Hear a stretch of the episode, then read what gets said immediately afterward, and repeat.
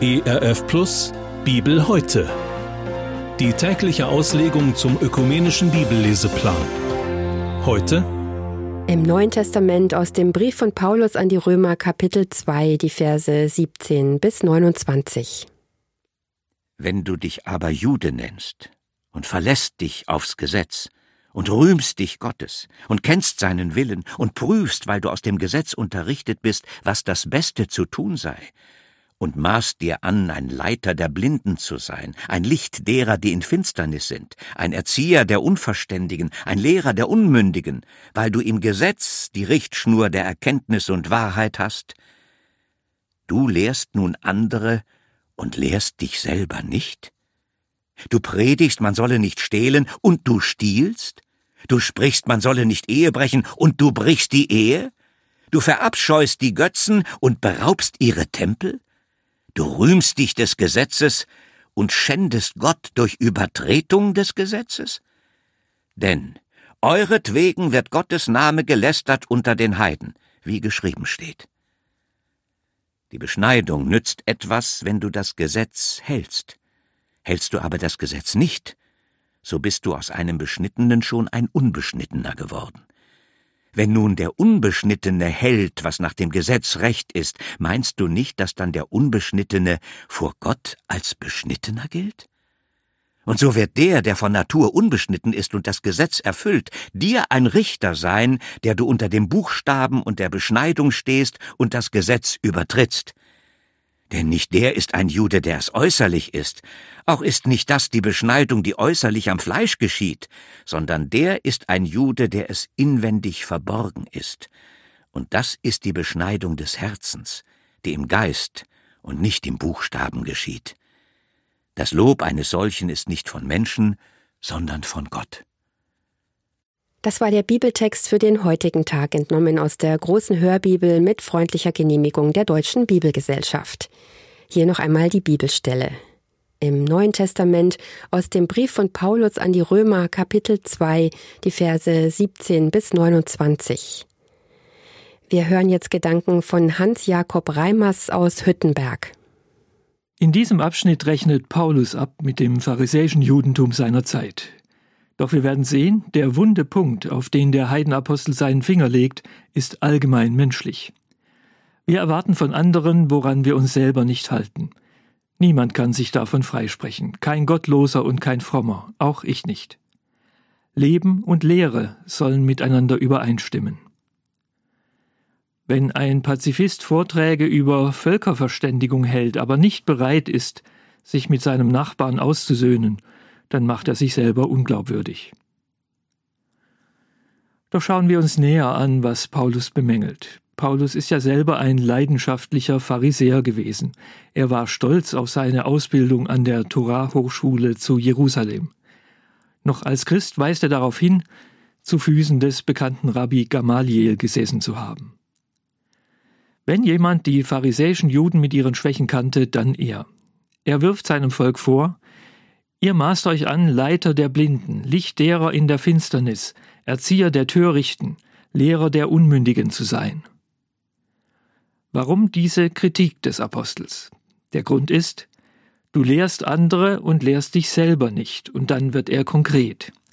Du predigst, man solle nicht stehlen und stiehlst. Du verbietest den Ehebruch und bist selber ein Ehebrecher.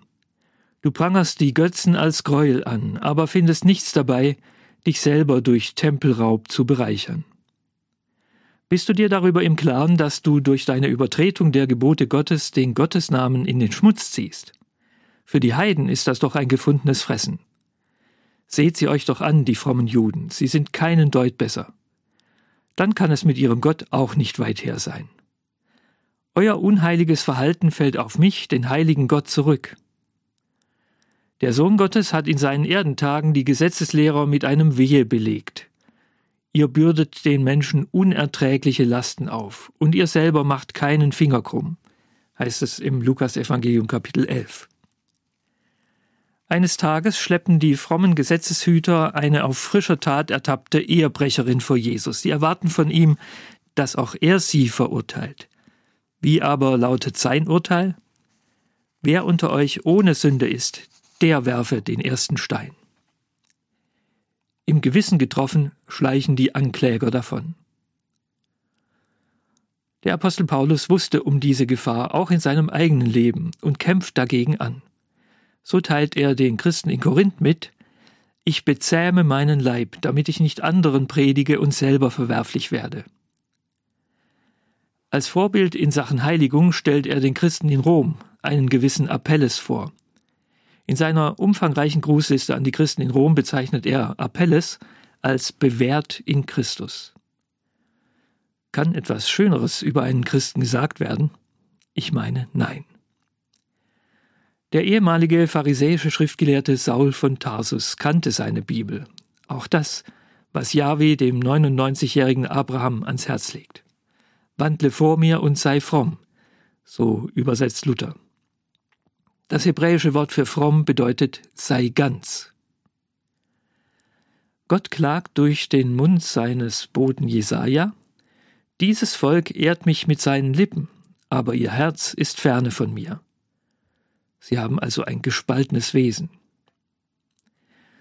Doch all das, was Paulus den jüdischen Pharisäern vorwirft, trifft auch die übrige Menschheit. Zwischen Israel und den Nationen ist in dieser Hinsicht kein Unterschied. Der einzige Unterschied ist der, dass der lebendige Gott das Volk Abrahams erwählt hat. Er hat dabei aber die gesamte Menschheit im Blick.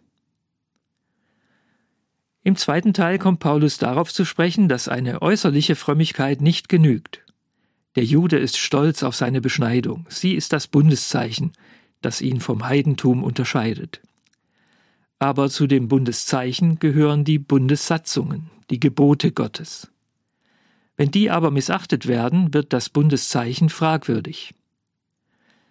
Wenn ein Unbeschnittener die Weisungen Gottes beherzigt, dann ist sein Herz beschnitten. Und die Beschneidung des Herzens ist in Gottes Augen mehr wert. Wir sehen also, der Apostel Paulus geht mit seinem eigenen Volk hart ins Gericht. Das heißt aber nicht, dass wir uns über Israel sittlich entrüsten dürften.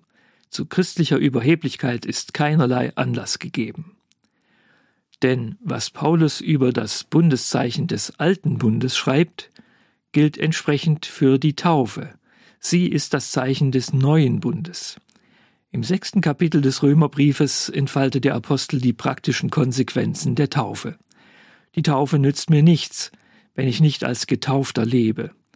Denn wer getauft ist, gehört nicht mehr sich selber, sondern dem, auf dessen Namen er getauft wurde, Jesus Christus. Wem ich gehöre, dem schulde ich auch Gehorsam. Schon zur Zeit der Urchristenheit warnt Paulus vor Scheinchristen, die die äußere Form der Gottesfurcht haben, aber deren Kraft verleugnen. So heißt es im zweiten Timotheusbrief. Heinrich Heine warf den Mächtigen seiner Zeit vor, die minder Bemittelten auf ein besseres Jenseits zu vertrösten, anstatt ihre Not im Diesseits zu lindern. Sein Vierzeiler ist zum Sprichwort geworden. Ich kenne die Weise, ich kenne den Text. Ich kenne auch die Herren Verfasser. Ich weiß, sie tranken heimlich Wein und predigten öffentlich Wasser. Wenn ich mich selber nur halbwegs kenne, fühle ich mich durch das, was Paulus seinen Landsleuten ins Stammbuch schreibt, genauso in Frage gestellt. Ich kann immer wieder nur bitten, Herr Jesus, mache mich echt, mache mich wahr, bewährt in dir, damit mein Leben mein Christuszeugnis nicht unglaubwürdig macht. Bibel heute. Die tägliche Bibelauslegung zum ökumenischen Bibelleseplan. Auch in der Audiothek unter erfplus.de sowie in der ERF Plus App. Sie möchten noch mehr in der Bibel lesen? Das geht auch im Internet unter bibleserver.com. ERF Plus. Gutes im Radio.